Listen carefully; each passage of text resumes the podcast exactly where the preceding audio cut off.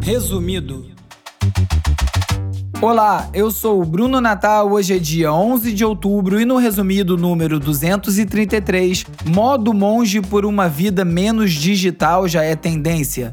Deepfakes começam a causar problemas em larga escala. Tom Hanks dentista, audiolivros em alta, redes sociais vão cobrar mensalidade, gadgets de IA e muito mais. Vamos nessa, resumido.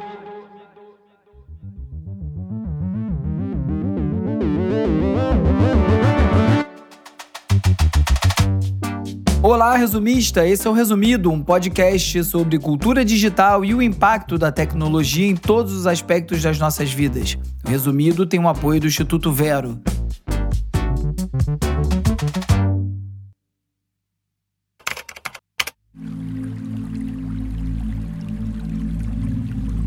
Vamos de cultura digital e como nosso comportamento online ajuda a moldar a sociedade.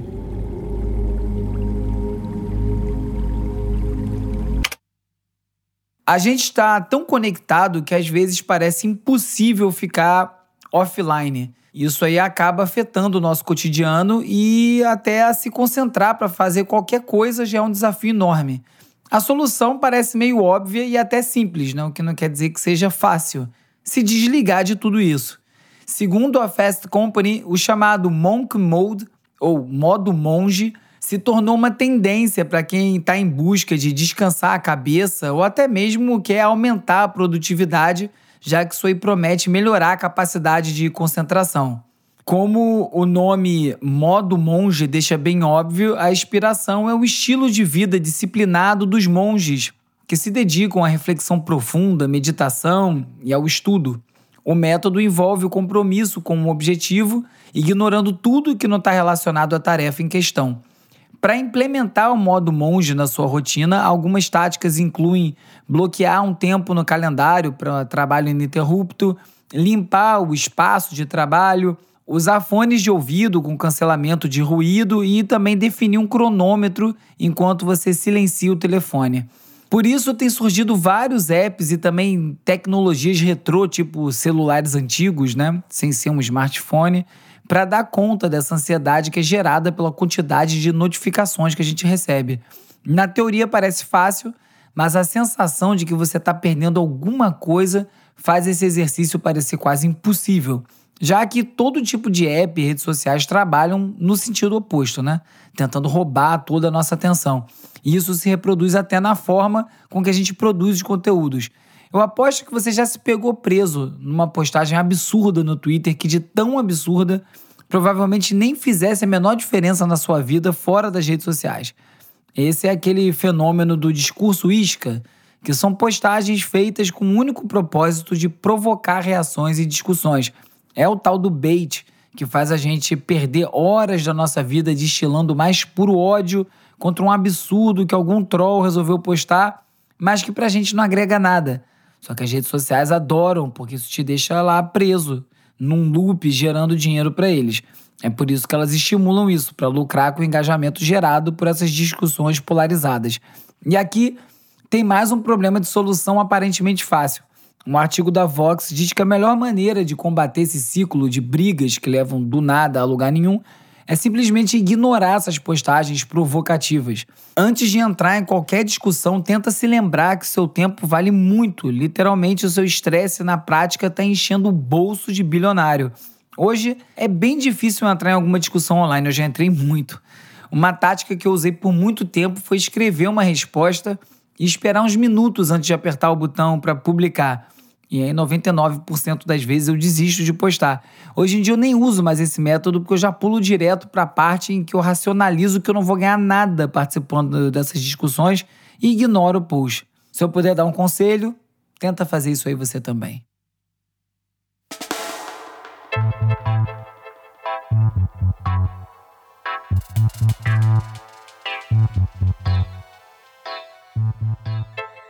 Você já deve ter ouvido aquela frase clichê, mas que não deixa de ser verdade, que se você usa alguma coisa de graça na internet, o produto é você.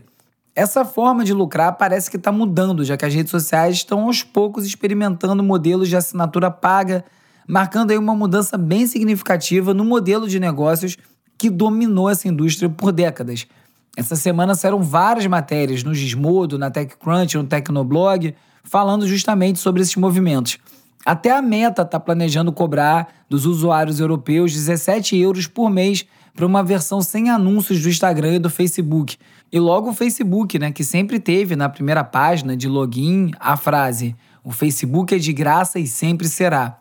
Pois é, qual a versão é de graça é diferente, né? Lembrando que o Google também tinha o seu mote Don't be evil, ou seja, não seja mal, e também onde estamos. Com esse movimento, a Meta se junta a outras grandes redes como o TikTok, o Twitter, o YouTube, Snapchat, que já oferecem ou estão testando planos de assinatura. Esses movimentos estão ganhando espaço, né? Para você ter uma ideia, depois do início bem complicado, o Twitter hoje declara que tem 640 mil assinantes pagos gente nunca vai saber se esse número é real, porque não é mais uma empresa pública desde que o Elon Musk comprou. E enquanto o YouTube também já ultrapassou 80 milhões de usuários premium no ano passado. A iniciativa da Meta é uma forma de cumprir as regras da GDPR da União Europeia, que é a LGPD de lá, né? Mas é uma péssima forma de fazer isso, já que coloca nos usuários a responsabilidade de proteger os seus próprios dados. Grupos de defesa da privacidade já estão questionando essa abordagem e é provável que essa questão vá para o Tribunal de Justiça Europeu. Na prática, a Meta está colocando um preço na nossa privacidade e cobrando por isso. É uma espécie de sequestro de dados, né? Outro problema é que essas empresas podem acabar criando incentivos duvidosos, tornando a experiência do usuário não pagante desagradável de propósito para forçar a mudança para um plano pago, ou ainda pior, mesmo com o pagamento, o usuário pode virar ao mesmo tempo produto e cliente. And an AI warning from Tom Hanks. The actor says his likeness was used for a dental plan ad without his consent. Agora é o momento de explorar as transformações causadas pelas inteligências artificiais. Hanks is one of many voices in TV and film speaking out against AI versions of them that were used in ads. Você que ouve o resumido há bastante tempo já me escutou falando por aqui sobre o potencial impacto dos deepfakes já há alguns anos. E o que antes parecia ser uma abstração, agora já é uma realidade. Está comum no nosso cotidiano já. O maior youtuber do mundo, o MrBeast, por exemplo, se viu envolvido num golpe. Um criminoso usou o nome dele, o rosto, a voz, para criar uma versão virtual do MrBeast e oferecer um iPhone 15 por apenas 2 dólares para 10 mil espectadores. Como o MrBeast é mesmo conhecido por fazer esse tipo de ação bombástica para ganhar seguidores, quer dizer, ganhar não, comprar, muita gente caiu. O TikTok, que usa uma combinação de moderação humana e tecnologia de IA para revisar esses posts, removeu o anúncio algumas horas depois da publicação. A plataforma até permite o uso de deepfakes em anúncios, mas esse aí claramente infringiu as regras. Semana passada também o ator Tom Hanks e o Robin Williams, esse aí já morto, também tiveram que lidar com ataques de deepfakes. O Tom Hanks viu a sua imagem ser usada num vídeo vendendo um plano odontológico chinfrim algo bem provável de ser real, né? Já a Zelda Williams ficou preocupada com o uso de IA para recriar a voz do seu pai, o Robin Williams, argumentando que isso tem implicações éticas e profissionais para os atores vivos. E a discussão sobre esse tema está acontecendo no momento em que a indústria do entretenimento está debatendo exatamente o uso ético da IA. E não são só os clones de celebridades que precisam de atenção. Um caso na Espanha envolveu um grupo de jovens que usaram IA para reproduzir imagens falsas de meninas entre 11 e 17 anos, nuas, e publicar online. As imagens circularam em grupos de WhatsApp, de Telegram, e a polícia ainda está investigando quem são os responsáveis. Até agora, pelo menos 11 jovens foram acusados como responsáveis pela criação e pela distribuição das imagens. Agora imagine o estrago na vida de uma menina tendo que passar por isso. E não importa se todo mundo sabe que é falso, é uma violação da mesma forma, né? Os tempos já mudaram. Não dá pra gente acreditar em tudo que a gente vê, não importa o quão real pareça. E esse constante estado de desconfiança vai gerar ainda muitas outras questões.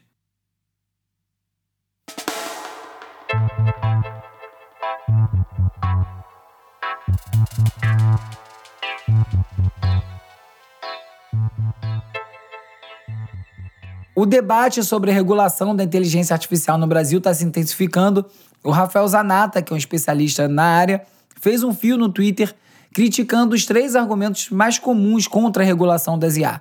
Um é que é muito cedo para regulamentar. Dois, a regulação vai prejudicar a inovação em setores até como o agronegócio. E três, a IA deve ser regulada setorialmente. Então ele discorda desses três pontos que são constantemente repetidos por quem critica essa regulação. O principal argumento aqui é que a proposta de lei de IA é diferente das abordagens regulatórias tradicionais. Em vez do Estado ditar o que pode e o que não pode ser feito, essa lei propõe que as empresas assumam um compromisso de respeito aos direitos fundamentais e avaliem elas próprias se o uso da IA é uma ameaça a esses direitos. Se inclui compromissos como não discriminação, explicação de decisões automatizadas e valorização da dignidade humana. Vale a pena procurar pelo Zanata no Twitter, porque nos próximos meses essa coisa vai esquentar e eu tenho certeza que vão vir muitas boas análises por ali. E é urgente mesmo a necessidade dessa regulação. O uso de modelos de IA generativos, por exemplo, pode gerar coisas totalmente absurdas ou pelo menos no limite do bom senso. E mesmo com filtros rigorosos das empresas, os usuários sempre conseguem burlar essas restrições de alguma forma para criar conteúdo que é potencialmente ofensivo ou inapropriado, ou até criar novas formas. Né? Se um jeito de ofender ou de falar de um assunto é proibido, acaba se criando uma nova forma de falar sobre aquilo. O 404 Media publicou uma matéria mostrando algumas imagens de personagens de desenhos animados e de games dentro do cockpit de um avião em direção às Torres Gêmeas, tudo criado com IA, o que supostamente não deveria ser permitido. A coisa toda é bem inusitada, mas mostra que as criações fora do tom passam despercebidas por esses filtros, especialmente porque, como eu sempre falo, não são humanos, não têm contexto, não conseguem ter a sensibilidade de perceber o que, que aquilo quer dizer, qual é o significado daquela imagem, né? A IA está em tudo e também não podia ficar de fora do aparato de segurança estatal. Não que isso seja necessariamente bom, né? A Agência de Segurança Nacional dos Estados Unidos, a NSA, anunciou a criação de um Centro de Segurança e Inteligência Artificial. Esse centro vai ser parte do Centro de Colaboração em Cibersegurança da NSA e vai focar em proteger os sistemas de defesa e inteligência dos Estados Unidos contra ameaças, especialmente da China e da Rússia. Na semana passada eu falei aqui sobre a ideia de que grandes modelos de aprendizado de máquinas são uma forma mais perigosa de lidar com esse tipo de tecnologia e que o ideal seria dividir esses modelos em pequenas partes. Essa semana eu vi um artigo do Benedict Evans que também foi por esse caminho. Ele fala que, apesar desses modelos oferecerem uma generalização sem precedentes em termos de capacidade de resposta, eles ainda enfrentam problemas de precisão. A lógica é bem simples, né? Os grandes modelos de aprendizado de máquina podem fornecer respostas estatisticamente prováveis, mas não necessariamente corretas.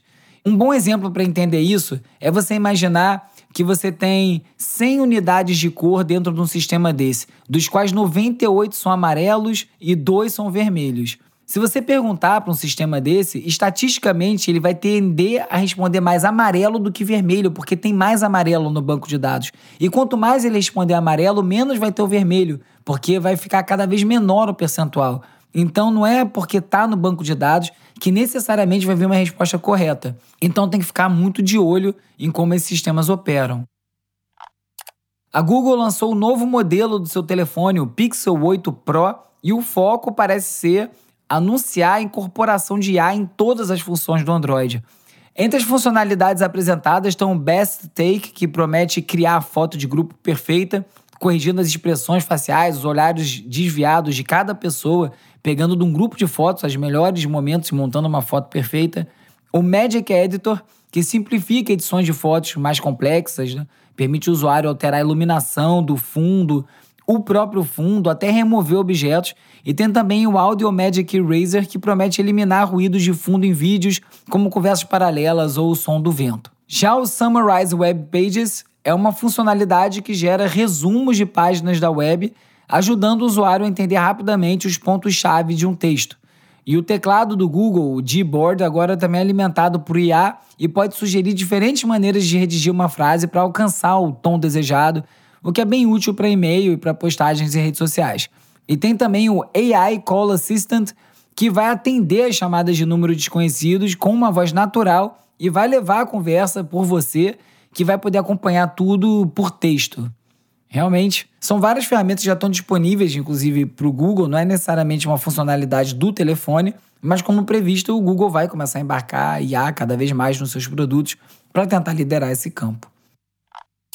Na semana passada eu comentei sobre a aproximação da OpenAI com o Johnny Ive, o principal designer da Apple, responsável pela carinha aí do iPhone, do iMac, do iPod, de vários produtos que todo mundo conhece aí pelo mundo todo. E essa onda de produtos de hardware para IA parece que vai pegar. Tem algumas empresas se mexendo.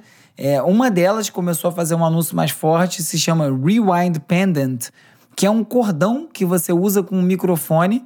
Ele capta todas as suas conversas ao longo dos dias e transcreve e armazena na nuvem. Então você pode revisitar essas conversas, fazer busca. E claro, isso aí tem várias questões de privacidade como alguém ser gravado sem saber, o que é inclusive legal.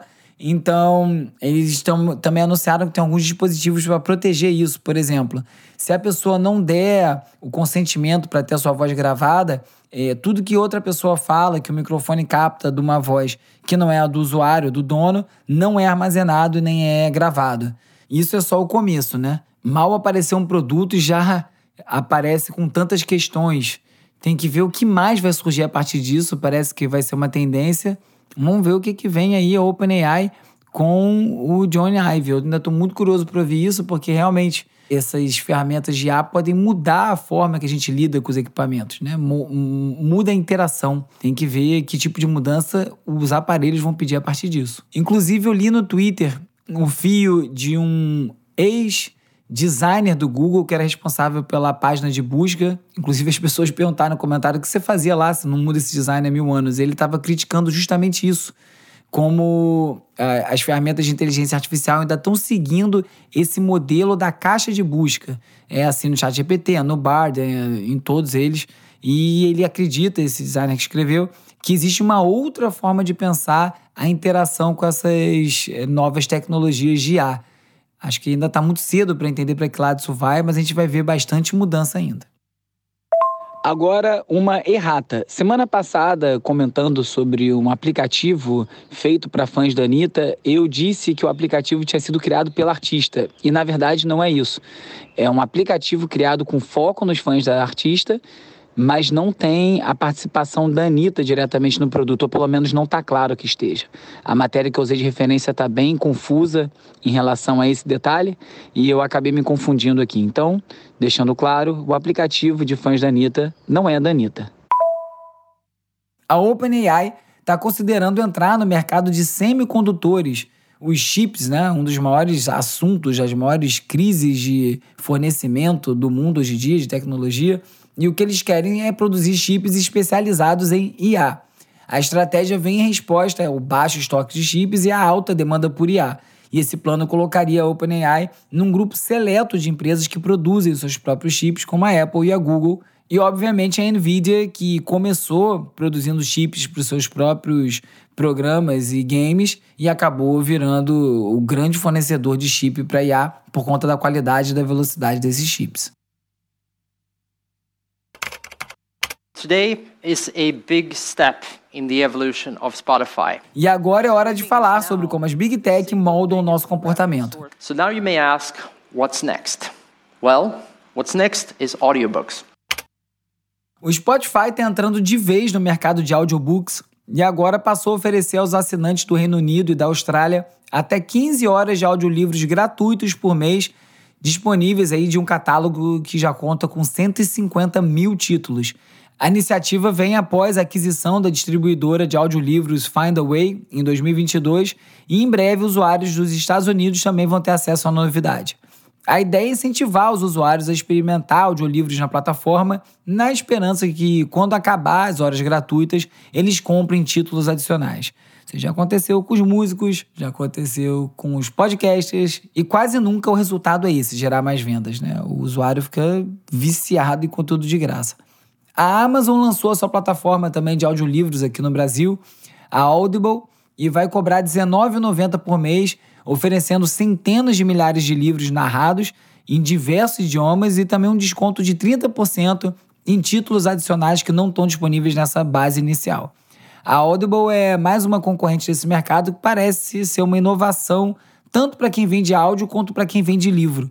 E certamente o boom de podcasts ajudou muito nesse mercado, principalmente esses narrativos no estilo true crime, né, os de crime. O TikTok também está transformando o mundo editorial através da comunidade BookTok, um hashtag que já acumulou mais de 179 bilhões de visualizações nos vídeos focados em livros. Embora as vendas de livros geradas diretamente pelo aplicativo ainda sejam bem pequenas, é inegável o tamanho da influência da comunidade booktoker, como eles são conhecidos. Eu tive na Bienal do Livro desse ano e isso era algo que chamava muita atenção, né? Tanto o número de influenciadores voltados para esse universo, quanto os livros que mais chamavam a atenção do público jovem vindo desse nicho. Na prática, o BookTok funciona como um clube do livro na era das redes sociais, destacando tanto novos lançamentos quanto os clássicos. Eu não sei você, eu gosto de audiobook, mas para mim não é a mesma coisa que ler um livro, não. Eu acabo me concentrando mais lendo o livro. A gente tem uma tendência de consumir áudio fazendo outra coisa, né? Aconteceu isso com a música, já aconteceu isso com o podcast. Agora acho que com o livro é um pouco mais complicado. E você, ouve muito audiobook? Me responde isso aí lá na pesquisa que eu vou deixar no Spotify. Se você ouve o podcast por lá, é, tem um campinho de pesquisas eu vou deixar essa pergunta por lá.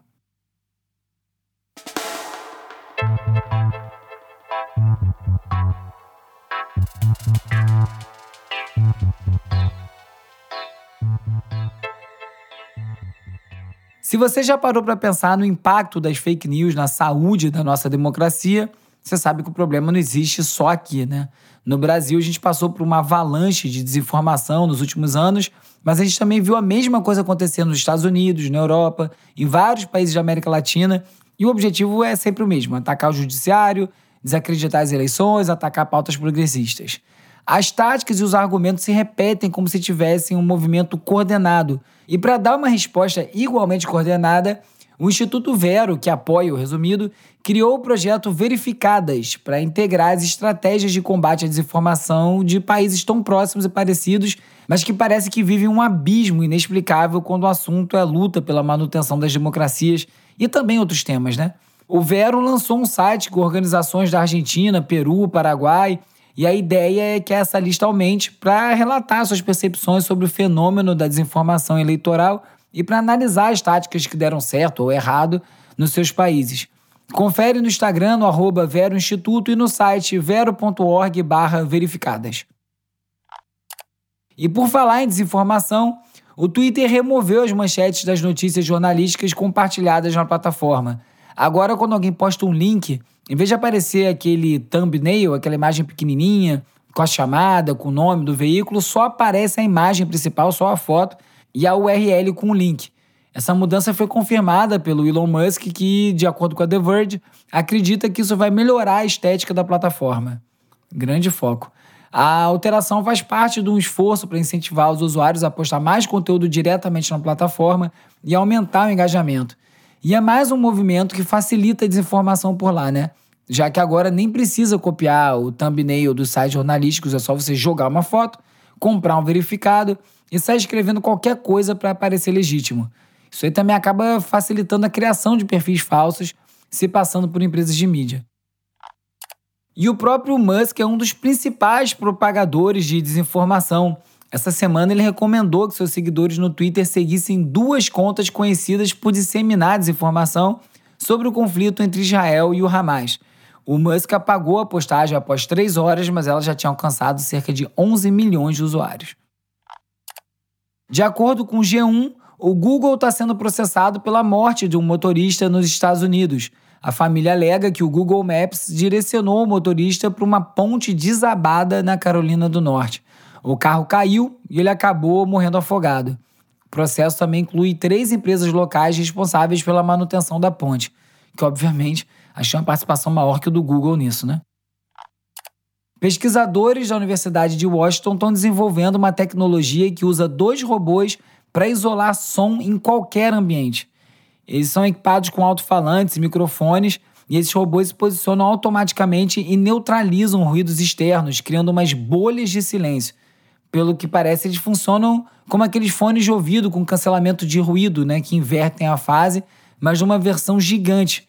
Essa deve ser uma das invenções que eu mais sonho em ver nessa vida. Você imagina, tem um interruptor no seu quarto, na sua casa, que você aperta um botão e fica em silêncio completo?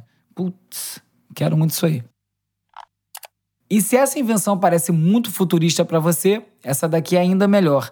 Cientistas da Concordia University do Canadá conseguiram imprimir neurônios de camundongos em 3D usando uma nova técnica de laser. A maioria das células sobreviveu por mais de dois dias, o que torna elas úteis para pesquisas pré-clínicas. Embora o objetivo não seja substituir as células cerebrais perdidas em humanos, e existem tantas maneiras de a gente queimar alguns neurônios, não é mesmo?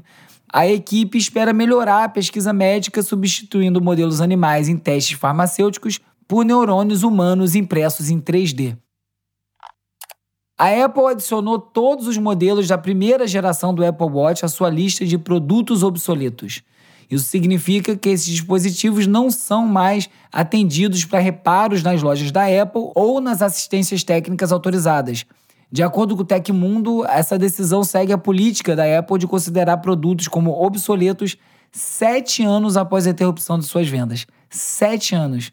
Isso é uma insanidade. A obsolescência programada, que é a programação dentro dos produtos para realmente ficarem obsoletos dentro de um curto espaço de tempo, está ficando cada vez mais maluca.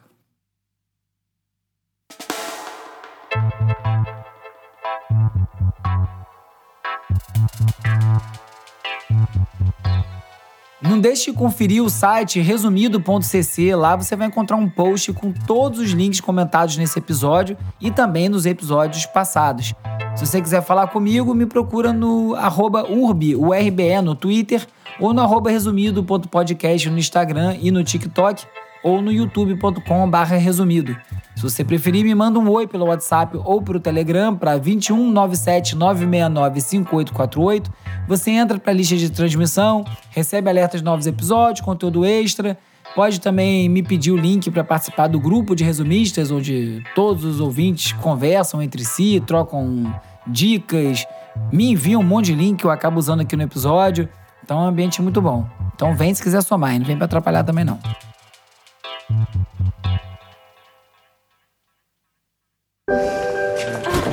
How did I get so lucky? Are you talking about me or your job? Hora de relaxar com as dicas de ver, ler e ouvir. It's the right time to admit we're breaking policy. Assisti um filme que estava em segundo lugar entre os mais vistos no Netflix, o que geralmente é a senha para um desastre, mas eu dei uma conferidinha antes numa resenha e Fair Play estava muito bem avaliado. Um filme sobre um casal que se vê numa disputa interna quando a mulher passa a ganhar melhor que o homem. Um assunto parece meio batido, né? Mas muito bem retratado, dirigido por uma mulher. É uma história que dá uma agonia. Eu não gosto muito de filme que tem briga de casal. Mas esse aí eu recomendo. É um bom filme com um assunto que, infelizmente, ainda é muito importante ser debatido. Yeah, what can I do for you? Okay, picture a cell phone and an email machine all in one thing. Se você assistiu ao filme sobre o Tetris ou sobre o Air Jordan na Apple, os dois, né? Você vai gostar de Blackberry, um filme contando a história do Blackberry. É mais um desses filmes que conta os bastidores de como a tecnologia chegou ao mercado, com um pouco de curiosidades e um pouco de aventura onde não existe. Mas é isso, né? O primeiro smartphone, ou o primeiro a ganhar projeção que teve, né? Foi o meu primeiro telefone inteligente. Durou muito pouco tempo, fui assaltado e perdi esse telefone. É, e me obrigou a comprar um outro. E aí não foi um Blackberry, foi um iPhone. E cá estamos.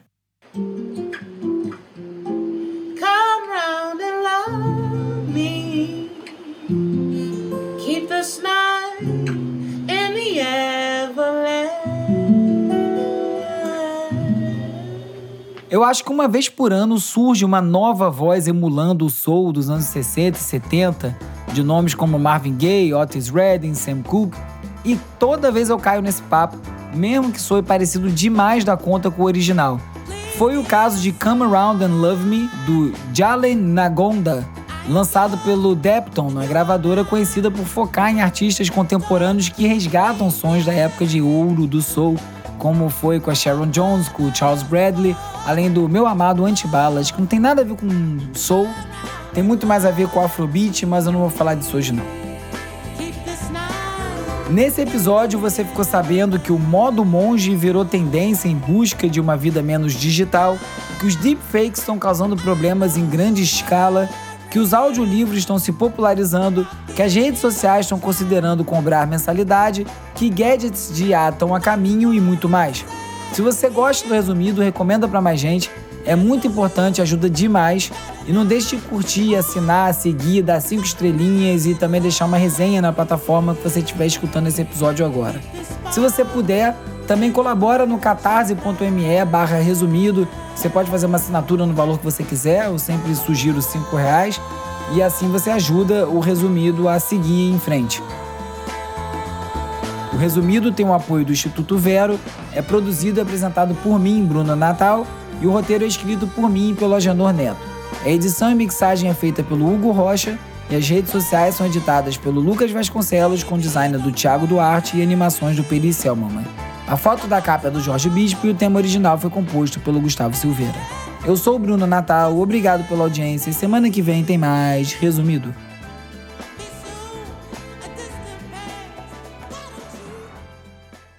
Esse podcast é apoiado pelo Instituto Vero.